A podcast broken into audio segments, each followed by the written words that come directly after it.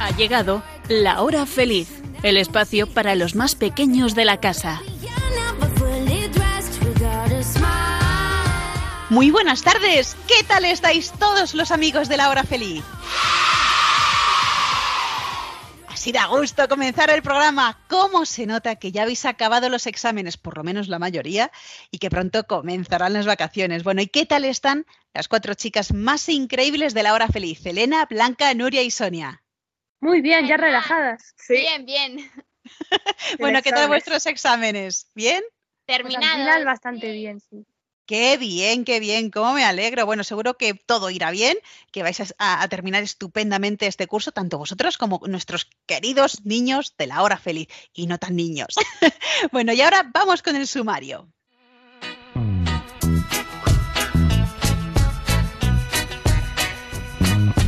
Hoy vamos a hablar de la Santísima Trinidad. Y de la gran fiesta del Corpus Christi. Luego hablaremos de trenes curiosos, turísticos, lujosos, históricos. Ya veréis qué interesante. Os contaremos el cuento, un ángel impaciente y no faltarán los chistes y las adivinanzas.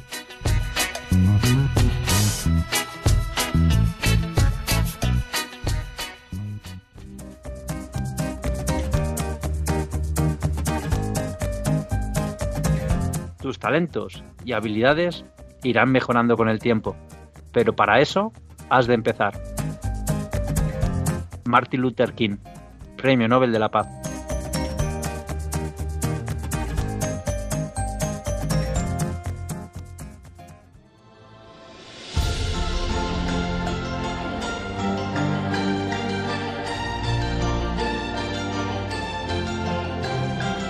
Querido Dios, dame en el día de hoy fe para seguir adelante. Dame grandeza de espíritu para perdonar. Dame fortaleza para levantarme cuando me tropiezo y me caigo. Dame amor para dar y multiplicar. Dame lo que necesito y no lo que quiero. Dame facilidad de palabra para decir lo que debo decir. Haz de mí un instrumento de tu voluntad. Dame paz para compartirla con quien no la tenga. Aumenta mi fe para verte en la Eucaristía. Gracias Señor, porque en el pan y el vino nos entregas tu vida y nos llenas de tu presencia. Gracias, Señor, porque en la Eucaristía nos haces uno contigo, nos unes a tu vida, en la medida en que estamos dispuestos a entregar la nuestra. Señor, camina a mi lado y déjame saber que estás ahí. Amén.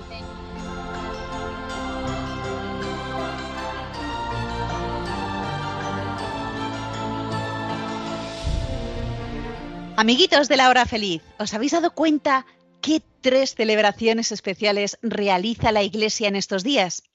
El domingo 5 de junio, Pentecostés. En el último programa os hablamos del Espíritu Santo y de ese día. El pasado domingo, la Santísima Trinidad. Y este próximo domingo, el Corpus Christi. Bueno, en muchos lugares se celebra hoy jueves, cuando se cumplen 60 días desde la resurrección del Señor. Por ejemplo, en Toledo, en Pontevedra, en Granada, bueno, y en muchos sitios donde están adornando las calles con flores, por donde va a pasar la procesión con la custodia que lleva Jesús, o ya ha pasado. Un apunte, por cierto, la custodia es un elemento litúrgico donde se coloca la hostia después de ser consagrada por el sacerdote para que la adoren los fieles. Y, por cierto, la custodia también se le llama ostensorio, palabra que viene del latín, ostentare, y que significa mostrar, porque su función es mostrarnos al Señor. Bueno, luego volveremos a la fiesta del Corpus Christi, pero primero vamos a hablar de la Santísima Trinidad. Lo primero que tenéis que entender, amiguitos, es que la Santísima Trinidad es un misterio, algo que no podemos entender con la razón, solo podemos comprender cuando Dios nos lo revela. A esto hay que añadir que la Santísima Trinidad es un dogma de fe, es decir, que al ser algo revelado por Dios, debemos creer, aunque no lo lleguemos a entender completamente. Seguro que esto os puede costar aceptarlo, creer en algo, aunque no estéis convencidos de eso. Complicado, ¿verdad? Bueno, pero es que antes de todo esto, cada uno tiene que pasar por un proceso. Para creer, primero tienes que aceptar a Dios en tu corazón. Así que no te preocupes si todavía te cuesta entenderlo porque cada uno tiene un proceso distinto. Bueno, pues volviendo a la Santísima Trinidad, que este es un misterio que nos dice que Dios existe en tres personas distintas. Pero esto no quiere decir que haya tres dioses distintos, no. Es un solo Dios, pero en tres personas diferentes. A ver, amiguitas, Elena, Blanca, Nuria y Sonia, ¿quiénes son estas tres personas? Fácil pregunta. El Padre, el Hijo y el Espíritu Santo. Eso es, Dios Padre, Dios Hijo y Dios Espíritu Santo. Y cada persona tiene el mismo poder, la misma divinidad, y todos son completamente Dios. A ver, un ejemplo para entender un poquitín este gran misterio. Tres personas, un mismo Dios. Imaginaos, Miguel es padre de Juan, pero al mismo tiempo es hijo de Manuel y tío de Santiago. Es decir, Miguel es padre, hijo y tío. Los tres por completo, pero cada uno con una función distinta. Eh, Pues así es la Santísima Trinidad. En la creación, Dios Padre está como principio de todo lo creado y su misión es ser Padre de todos. Nos cuida y nos protege como Padre. Dios Hijo Jesús se hizo ser humano como nosotros y su misión es liberarnos del pecado y llevarnos a la vida eterna. Y en Pentecostés llega el Espíritu Santo, cuya misión es santificarnos, iluminarnos con sus dones para alcanzar la vida eterna. Él es nuestro guía. Otra manera de entender un poquito más a la Santísima Trinidad es como un triángulo. Si nos imaginamos un triángulo, cada una de las puntas forman parte del mismo triángulo y sin embargo cada uno es distinto al otro. Es por eso que muchos artistas han pintado o representado a la Santísima Trinidad con el símbolo del triángulo. Yo sé que es complicado de comprender todo esto y de ahí que sea un misterio, pero que Dios nos revelará en su debido momento. Y vamos ahora a hablar del Corpus Christi. ¿Qué significa, Elena? El cuerpo de Cristo, en latín. Muy bien. Como hemos dicho, en muchos lugares del mundo se celebra hoy jueves, pero en otros, por eh, cuestiones laborales, se celebra este próximo domingo, el 19 de junio. Desde que Jesucristo instituyó el sacramento de la Eucaristía en la última cena, esta fue venerada por toda la Iglesia Católica. No obstante, se puede decir que la celebración de esta fiesta surgió en la Edad Media, cuando en 1208 la religiosa Juliana de Cornillón promueve la idea de celebrar una festividad en honor al cuerpo y la sangre de Cristo presente en la Eucaristía.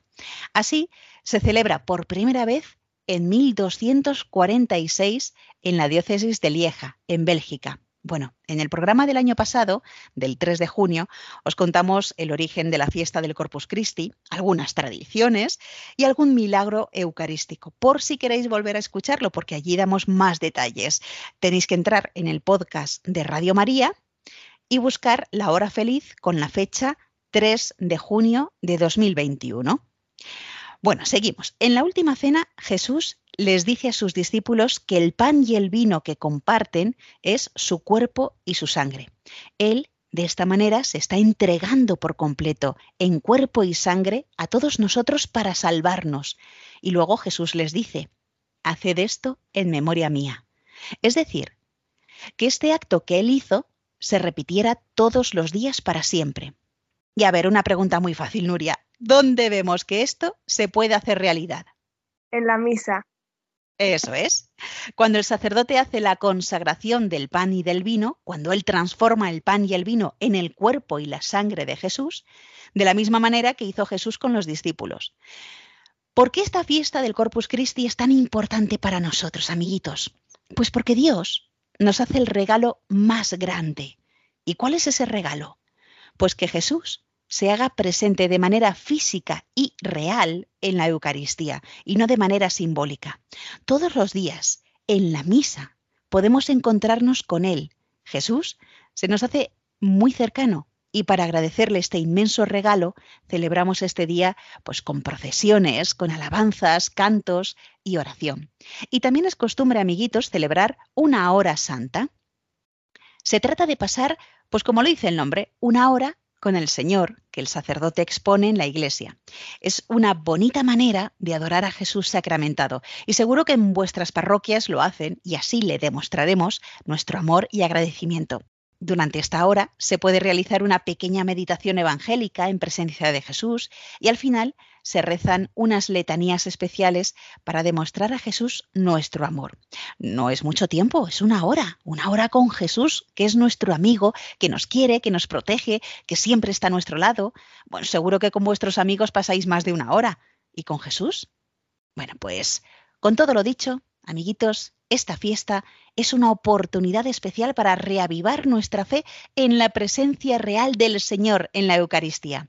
Puede que os cueste comprender todo esto, la Santísima Trinidad, el Corpus Christi, pero, como hemos dicho, este misterio lleva su proceso. Así que paciencia y pidamos a la Santísima Trinidad que nos ayude a tener fe, a creer, aun cuando no lo comprendamos del todo, y a confiar en Dios.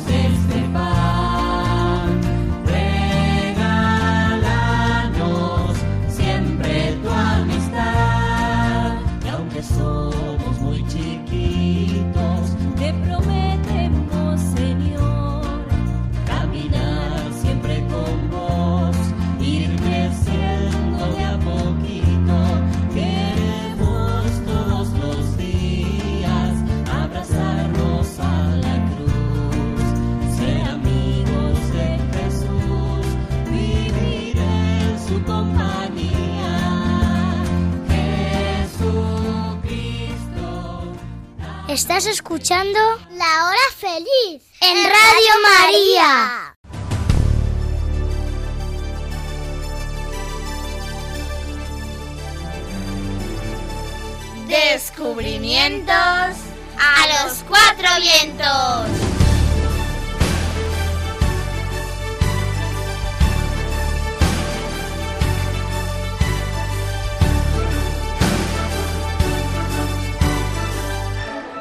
El martes, amiguitos, se cumplieron 322 años del día en el que en Inglaterra el mecánico Thomas Savery presentó la primera máquina de vapor en la Real Sociedad de Londres, cuyo diseño se guardó como secreto de Estado y será empleado para extraer el agua de las minas. Pero nos da más detalles Elena. Efectivamente, el 14 de junio de 1698, Thomas Savery patentó un motor que era capaz de elevar agua por medio del fuego. Por eso se dice que se convirtió en el inventor de la máquina de vapor comercial. Esta máquina de vapor de Thomas Savery permitía sacar el agua de una mina utilizando la fuerza del vapor, pero tenía un gran riesgo de explosión.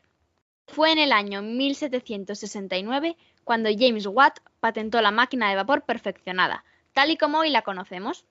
La máquina de vapor tuvo mucha importancia en el mundo del transporte. Al aplicarla a una locomotora, nació el ferrocarril, que conectaba industrias, ciudades y permitía el desplazamiento de pasajeros y de mercancías. Como ya os conté en el programa del 10 de febrero, la invención del ferrocarril impulsó lo que sería la primera revolución industrial. Y es por eso, amiguitos, que hoy queremos hacer nuestro especial tributo al tren y contaros algunas curiosidades sobre trenes especiales, turísticos, de lujo, estaciones de tren históricas. Y comenzamos con Sonia, que nos va a hablar de la Gran Central. Es la estación de ferrocarril más grande del mundo y está en Nueva York. Es el segundo lugar más visitado de la ciudad, solo superado por Times Square. En la película Madagascar sale perfectamente recreada, incluso el famoso reloj del que luego os hablaré. Además, en la peli Ralph rompe Internet, se parodia esta estación como si fuera el intercambio de redes y juegos, y en vez de Grand Central la llaman Game Central. También os recomiendo ver un vídeo en el que más de 200 personas se ponen de acuerdo para quedarse congelados en el sitio durante unos minutos.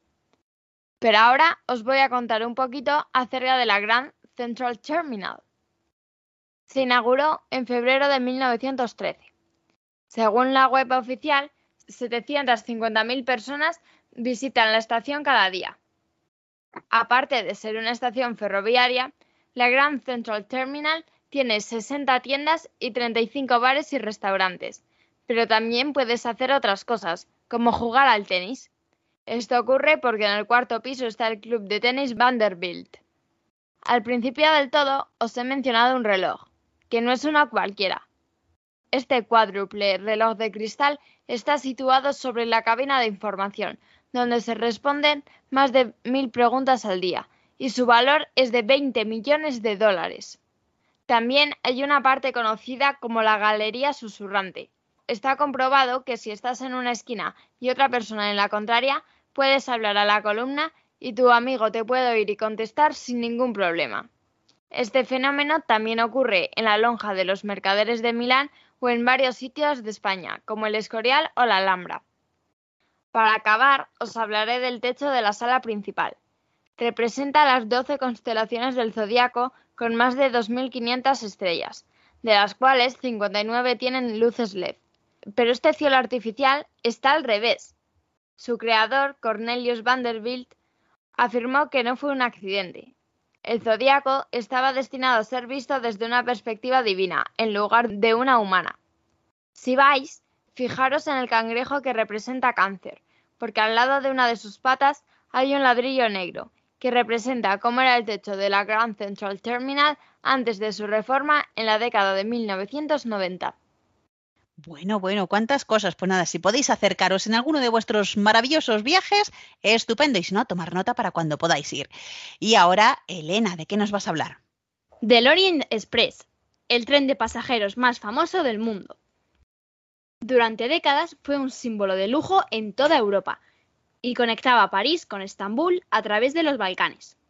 El Orient Express realizó su primer viaje en 1883 y permaneció activo hasta 1977, aunque con variaciones en el trayecto y con dos interrupciones debidas a las dos guerras mundiales. Su periodo de máximo esplendor fue entre 1920 y 1930. En esos años, reyes, artistas, celebridades e incluso espías internacionales viajaron en este elegante tren.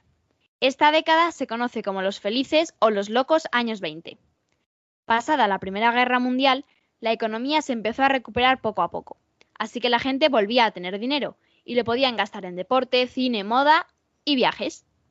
Inicialmente se llamaba Tren Express d'Orient y no llevaba directamente a Estambul. Más tarde, las compañías ferroviarias añadieron nuevos destinos y servicios, como el Simplon Orient Express o el Albert Orient Express. Este tren ha conservado su prestigio a lo largo del tiempo y por eso algunas compañías privadas siguen utilizando el nombre de Orient Express para sus trayectos de lujo a través de Europa. Una de ellas conecta París y Viena todos los días. Muchos escritores como Agatha Christie y Graham Greene rindieron homenaje a este tren tan especial, ambientando sus relatos en estos prestigiosos vagones. ¿Y sabéis lo que se come en el Orient Express? Pues el menú del primer viaje Tenía ostras, pasta, pollo, filete de ternera con patatas, paté y pudding de chocolate. Pero después decidieron hacer un menú de cada etapa y el cocinero del tren preparaba platos típicos del país que estaban atravesando. ¿Os imagináis viajar en un tren así de lujo? Madre mía. Y ahora vamos a conocer algunos trenes curiosos. Blanca. Sí, porque rara es la persona que no ha disfrutado de un viaje en tren. Pero, ¿qué tren? ¿Eh? A lo largo de su historia han sufrido muchísimas variantes y que además hoy en día podemos seguir encontrando. Por esto, hoy os queremos hablar de los trenes más raros y curiosos del mundo. Empecemos precisamente con el tren más largo del mundo. Está en Mauritania y subirte en él es toda una aventura. ¿Por qué es el más largo? Porque tiene 200 vagones, lo que hace que el tren mida 4 kilómetros de largo. Como este tren tiene tanta longitud, necesita varios minutos para que el tren se empiece a mover o se pare del todo. Funcionan gracias a tres locomotoras, aunque no pueden superar los 40 kilómetros por hora, porque al tener tantos vagones, también es el tren más pesado del mundo. Este tren no se usa para transportar personas, solo mercancía, pero muchos mauritanos y saharauis se suben en él y lo utilizan para atravesar el desierto y llegar a la ciudad más rápido. Y ahora yo os voy a hablar de los trenes de cremallera.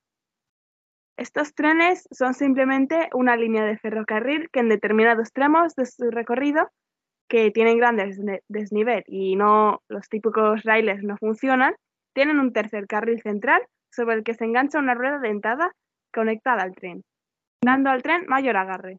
Los trenes de cremallera son más lentos que un tren normal, pero más seguros. Un ejemplo de trenes cremalleras es el del Valle de Nuria, fue creado para subir las montañas. La línea fue inaugurada el 22 de marzo de 1931 y ha funcionado desde el principio con electricidad. El recorrido es de 12 kilómetros y medio sobre una vía de un, metro de ancho y supera un desnivel de 1.059 metros. Y los primeros 5 kilómetros funcionan mediante el sistema de vías normales y el resto es un tren de cremallera. El tren ha contado con varios añadidos a lo largo del tiempo. En 1930 y 1931, cuatro locomotoras eléctricas nombradas E1, E2, E3 y E4 y 15 vagones convencionales. En 1985, otras cuatro locomotoras eléctricas y en 2003, dos automotores. Actualmente, de las cuatro locomotoras originales de 1930 y 31, la E1 continúa, aunque modernizada, en el tren de cremallera de Nuria, eh, la E4 también ha sido modernizada y se encuentra en el tren de cremallera de Montserrat. Y luego las otras, la E2 y la E3, están apartadas y están para exposición. El siguiente tren del que os voy a hablar puede que dé un poquillo de miedo. Es el tren colgante. Sin duda, este es uno de los casos más curiosos del ferrocarril, además bastante desconocido en todo el mundo. Está en una ciudad de Alemania y es el único ferrocarril urbano colgante de toda Europa. Este, en vez de ir apoyado sobre una vía en el suelo, va colgando del techo de los raíles que pasan por encima de las casas y los ríos. Fue diseñado en 1900 y un año más tarde fue inaugurado, y hoy en día se sigue usando y es muy eficiente. Aunque en sus comienzos pues no fue muy bien aceptado por los vecinos, y no me extraña. Tú lo ves te da la sensación de que se va a caer. Pero no, está muy bien hecho, nunca ha dado problemas y es muy seguro. Además, el tren obviamente se ha ido remodelando y adaptándose a los nuevos tiempos. La gente se acabó acostumbrando, lo empezó a utilizar y el tren colgante se acabó convirtiendo en uno de los principales emblemas de la ciudad. Pues ahora os voy a hablar del tren más rápido del mundo. China lo ha construido, el tren Maglev, que ha sido desarrollado por la compañía estatal CRRC. Funciona mediante levitación magnética y es capaz de alcanzar los 431 km por hora. Además, aparte de la velocidad, este tren destaca por sus bajos niveles de contaminación acústica. Y si queréis saber más sobre este tren, en el programa del 21 de abril de este año hemos hablado de él. Y era un tren del que no hemos hablado, pero que es muy curioso. Es el tren con hélices. Este es un tren que se mueve propulsándose con una hélice enorme que tiene en la parte trasera. Este tren se llama Zeppelin. Fue diseñado por Franz Kunkenberg y fue construido totalmente con aluminio. Era bastante rápido, podía alcanzar los 200 kilómetros por hora, dependiendo bueno, pues de la cantidad de vagones que se incorporaran al tren. Pero era un sistema muy peligroso, porque al entrar en las estaciones la gente estaba muy cerca de la hélice, lo que pues, podría causar accidentes terribles con mucha facilidad. Imaginaros un ventilador enorme que gira súper rápido y que no tiene ninguna rejilla de seguridad y que está muy cerca de la gente. Además, este no era el único problema. Este tren solo podía moverse por terrenos totalmente planos. El sistema de hélices no le dejaba subir cuestas, aunque fueran muy pequeñitas y muy suaves. Debido a esto, se decidió destruir el tren, ya que para esa época había muchas otras opciones más rentables y más eficientes de ferrocarriles. Bueno, amiguitos, ¿qué os han parecido estos trenes tan peculiares? El más largo del mundo, el de cremallera, el tren colgante, el de levitación magnética, el tren de hélice. Bueno, bueno, impresionante. Y ahora Sonia nos va a hacer una propuesta muy particular. En el programa anterior, Blanca nos habló de aviones, que es un medio muy utilizado para viajar de un país a otro. Pero si quieres viajar de otro modo, hay un medio muy fácil llamado el Interrail. El Interrail es un pase que te permite viajar hasta por 33 países de Europa en tren a un precio muy barato. Este año justo se cumplen 50 años de su inauguración, así que esto es un signo para viajar en él. Lo primero de todo es decidir si lo vas a hacer entre países o solo por un país. En la web oficial interrail.eu hay una opción que es ver un mapa con todas las posibilidades que tienes para viajar por el continente. Pero si quieres hacer un viaje por las islas griegas, también tienes un pase para hacerlo en barco. Tienes miles de combinaciones, si quieres en primera o en segunda clase, si vas a estar tres días u ocho, etc. Una cosa que tenéis que saber es que los niños de 4 a 11 años viajan gratis y los menores de 3 no necesitan este pase. Si no sabéis a dónde os vais de viaje, en la web tenéis algunas ideas, como un tour gastronómico que pasa por España y Francia. Yo recomiendo empezar en un sitio al que podáis ir en coche, porque si no le tenéis que sumar el precio de un avión para llegar a la primera parada y es más caro. En España tenemos cuatro puntos. Sevilla, Valencia, Barcelona y Madrid, concretamente en la estación de Atocha. Recordad que el Interrail no es un tren al estilo del transiberiano donde tienes un dormitorio y como que vives ahí. El Interrail es como el metro. Es una red de trenes que te transportan por otros países. Es cierto que si un tramo dura más de 24 horas, tienes un compartimento para dormir, pero si vas en segunda clase no está incluido en el precio. Bueno, amiguitos, toda una experiencia el hacer un viaje en Interrail. Ya podéis hacerlo con familia o cuando seáis un poquito más mayores. Y terminamos con Elena. Pues sí, porque para terminar os voy a proponer una actividad que si sois de Madrid la tenéis muy cerquita. Se trata del tren de Felipe II. Es un tren turístico que realiza el trayecto de Madrid al Escorial inicia su recorrido en la estación de Príncipe Pío y tras adentrarse en la Sierra de Guadarrama llega a la estación de tren del Escorial.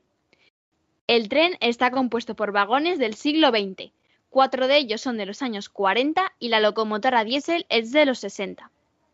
Pues aquí está la propuesta de Elena. A ver, que si no sois de Madrid, pues no pasa nada. Si alguna vez venís aquí, tenéis este tren de Felipe II, que es muy, muy interesante viajar en él. Y espero que os haya gustado todo, todo lo que os hemos contado sobre estos trenes y sobre el mundo del ferrocarril. ¿Estás escuchando? El programa de los niños de Radio María.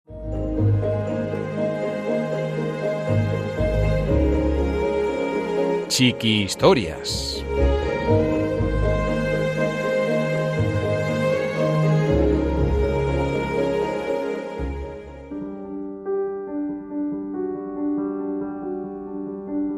Un ángel impaciente, un cuento de Begoña y Barrola. Un grupo de ángeles estaba reunido alrededor de una hoguera de luz, no de fuego, porque era de noche, y lo que querían era iluminarse, no pasar calor. Todos discutían acaloradamente, sin darse cuenta de que el tiempo de reunión se estaba acabando y no habían solucionado nada. Se trataba de un tema muy importante. Turiel, el ángel de la guarda de Sergio, estaba cansado de no hacer nada. El niño no le hacía caso porque no creía en su existencia y su tarea se limitaba a vigilar sus sueños para que las pesadillas no llegaran hasta él. Ni siquiera necesitaba protegerle, porque Sergio era un niño muy tranquilo. Procuraba no exponerse a situaciones peligrosas. No montaba en bicicleta ni en monopatín, ni siquiera se subía a los árboles. Tampoco le gustaban las aventuras. Por ello, Turiel estaba dispuesto a todo para conseguir demostrar las cualidades que tenía y que no podía mostrar cuidando a Sergio. Había convocado una reunión con sus compañeros para pedirles consejo, incluso para proponerles un cambio de niño. Pensaba que estaba muy cualificado para dedicarse a la tarea de proteger a cualquier niño que lo necesitara, por muy travieso que fuera. Prefería trabajar mucho antes que estar en paro. Sus compañeros le dijeron que no fuera impaciente, que a lo mejor al año siguiente lo necesitaría y pediría su ayuda. Cuando todos habían opinado a favor o en contra del cambio, Ramael propuso algo que a todos sorprendió. Turiel, ¿por qué no te alejas un tiempo de Sergio y solo lo observas a distancia? A lo mejor descubres que puedes hacer por él cosas distintas a las que habías imaginado y ves para qué te necesita. A todos les pareció muy buena idea, pues era muy raro cambiar de niño, sobre todo a esas edades. Pero Turiel no parecía muy convencido. Tu idea me parece muy interesante, pero yo seguiría sin hacer nada. ¿Crees que observar es no hacer nada? ¿Piensas que descubrir qué es lo que verdaderamente necesita es no hacer nada? Estás muy equivocado, ya lo comprobarás. Bueno, si os parece, acepto la solución, pero solo por un tiempo. Si en siete días no consigo descubrir cómo puedo ayudarle, os volveré a llamar para encontrar otra solución. Turiel bajó a la tierra y buscó a Sergio. El niño jugaba tranquilamente mientras sus padres estaban en el salón. Se mantuvo a distancia, como le habían dicho, y de pronto ocurrió algo. Los padres de Sergio estaban discutiendo, gritaban, y el niño simplemente dejó de jugar y se tapó los oídos. Unas lágrimas aparecieron en sus ojos, aunque intentaba que no resbalaran. Turiel sintió la necesidad de acercarse y abrazarlo con sus alas, pero recordó que solo debía observar. Entonces se puso a escuchar los pensamientos del niño. Ya están otra vez discutiendo. Seguro que es por mi culpa. Papá quiere que vaya al campamento. Y mamá no quiere porque piensa que allí puedo correr muchos peligros, que todavía soy pequeño. Y papá opina que ya va siendo hora de salir de casa y conocer otros lugares, a otros niños y aprender cosas nuevas. Turiel comprendió que Sergio se sentía culpable de que sus padres discutieran. Se tapaba los oídos para no oír nada, aunque se enteraba de todo. Un fuerte golpe provocó que tanto Sergio como Turiel dieran un brinco. El padre de Sergio se había ido de casa dando un portazo. Ahora él sabía lo que ocurriría. Mamá vendría a su habitación llorando y lo abrazaría. Y así sucedió. ¡Ay, mi pequeño Sergio! Menos mal que estoy aquí para protegerte. Tu padre solo quiere que crezcas y que aprendas cosas peligrosas, pero todavía eres pequeño. Y Sergio le contestó.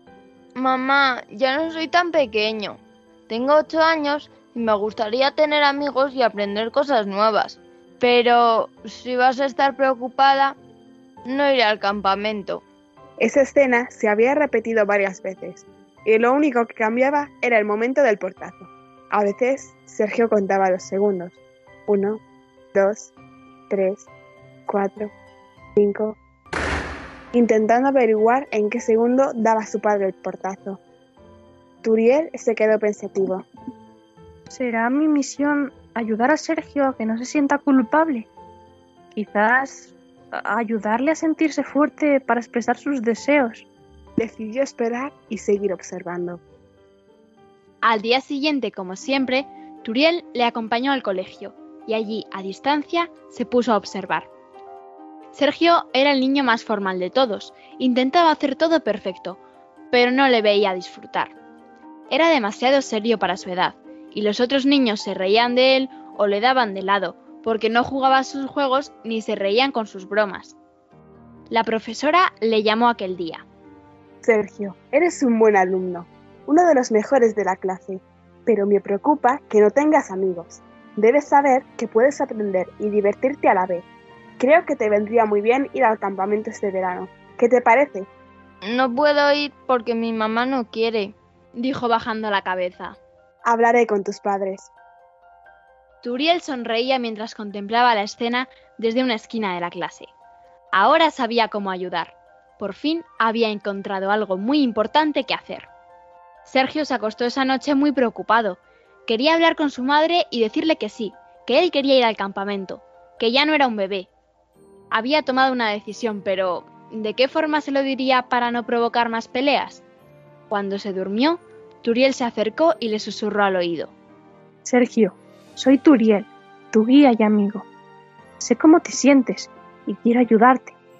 No te preocupes. Cuando hables con tu madre, yo te prestaré mi fuerza.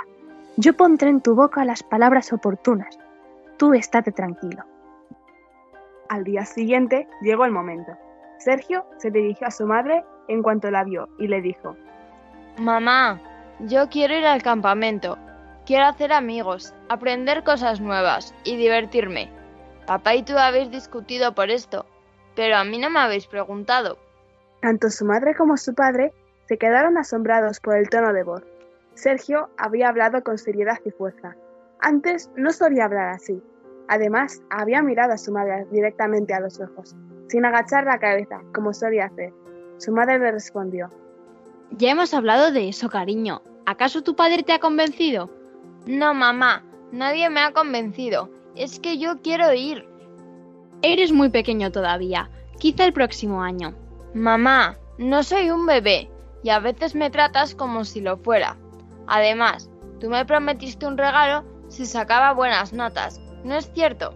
Pues bien, este es el regalo que te pido, que me dejes ir al campamento. Bueno, lo pensaré. Su madre quiso cortar la conversación, porque no estaba acostumbrada a dialogar, y menos aún a oír a su hijo hablarle así. Sergio se fue a su cuarto, y en cuanto cerró la puerta se puso a saltar de contento. Turiel nunca le había visto así antes. No te veo, ni te oigo. No sé si eres mi amigo invisible o mi ángel de la guarda, pero he sentido tu fuerza y he escuchado las palabras que me has soplado. Gracias. Ahora me siento mejor. Turiel se acercó a él y lo abrazó tiernamente con sus alas. Los padres de Sergio hablaron con la profesora y decidieron apuntarle al campamento. Sergio empezó a tener amigos y a sentir de vez en cuando la ayuda de Turiel. Turiel, como es habitual, acompañó a Sergio al campamento de verano y tuvo mucho trabajo porque participaba en todas las aventuras que podía. Le ayudó de muchas formas y le susurró al oído buenos consejos. Desde entonces, Turiel tiene tanto trabajo que puede demostrar todas sus habilidades y, por supuesto, ya no quiere cambiar de niño.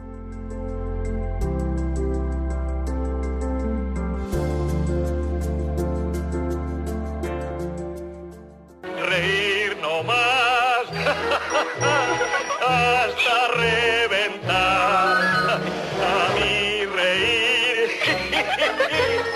me gusta sin descansar. Chistenanzas. Humor me da el más y más reír. No tiene ninguna gracia. buen humor, más buen humor me da a mí. Reír, más buen humor me da a mí. Amiguitos, ¿preparados para rascaros un poco el cerebro a ver si dais con las soluciones de las adivinanzas? Pues vamos con ella y comenzamos con Blanca. Es tu favorita. Cuando sientes frío, la tienes escrita en el verso mío.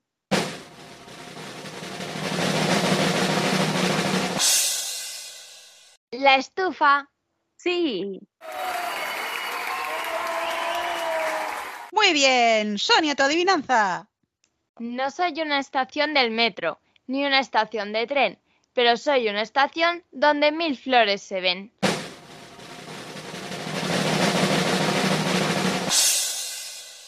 La primavera. Sí.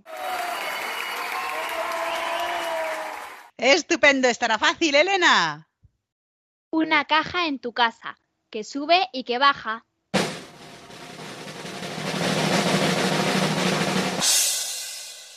¿El ascensor?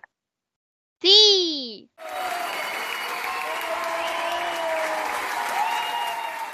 Y vamos con la adivinanza de Nuria. Todas las palabras sé, y aunque todas las explique, nunca las pronunciaré.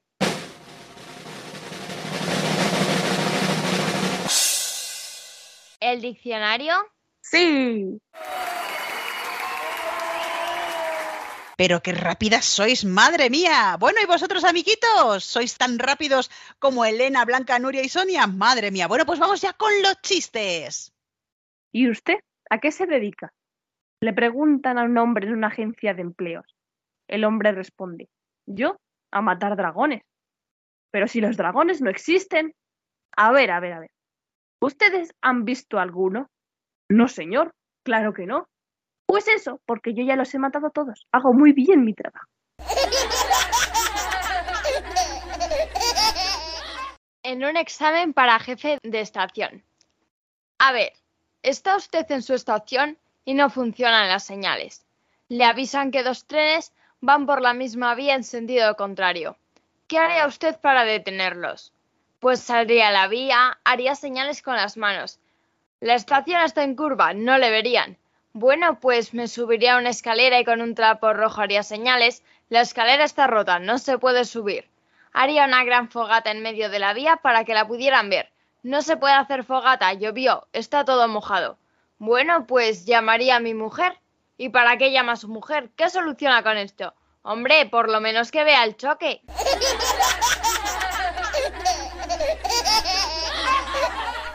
Tres amigos que llegan a la estación.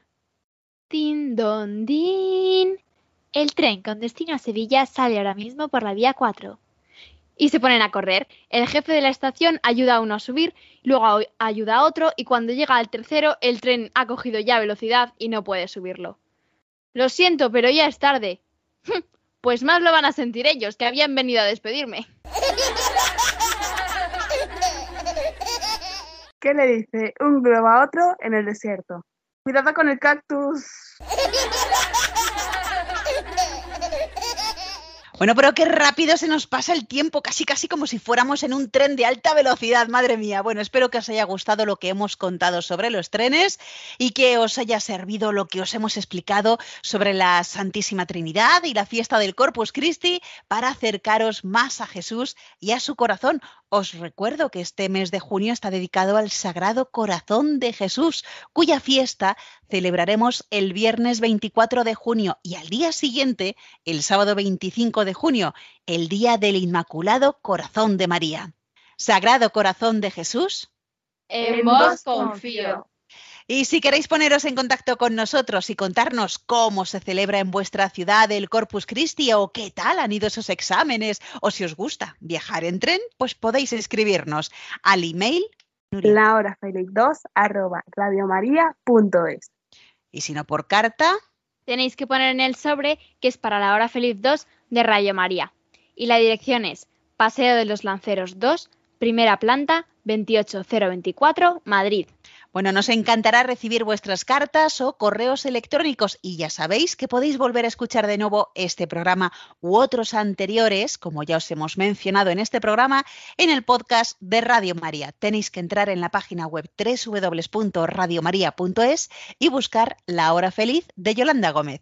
Bueno, pues gracias a Elena, a Blanca, a Nuria y Sonia por estar aquí un día más. De nada y hasta la próxima. Bueno, y nos volveremos a encontrar, si Dios quiere, dentro de dos semanas. Y vosotros sed buenos. Sí, se puede. Sí se puede. Un fuerte abrazo para todos. Sed felices. Así concluye La Hora Feliz, el espacio para los más pequeños de la casa.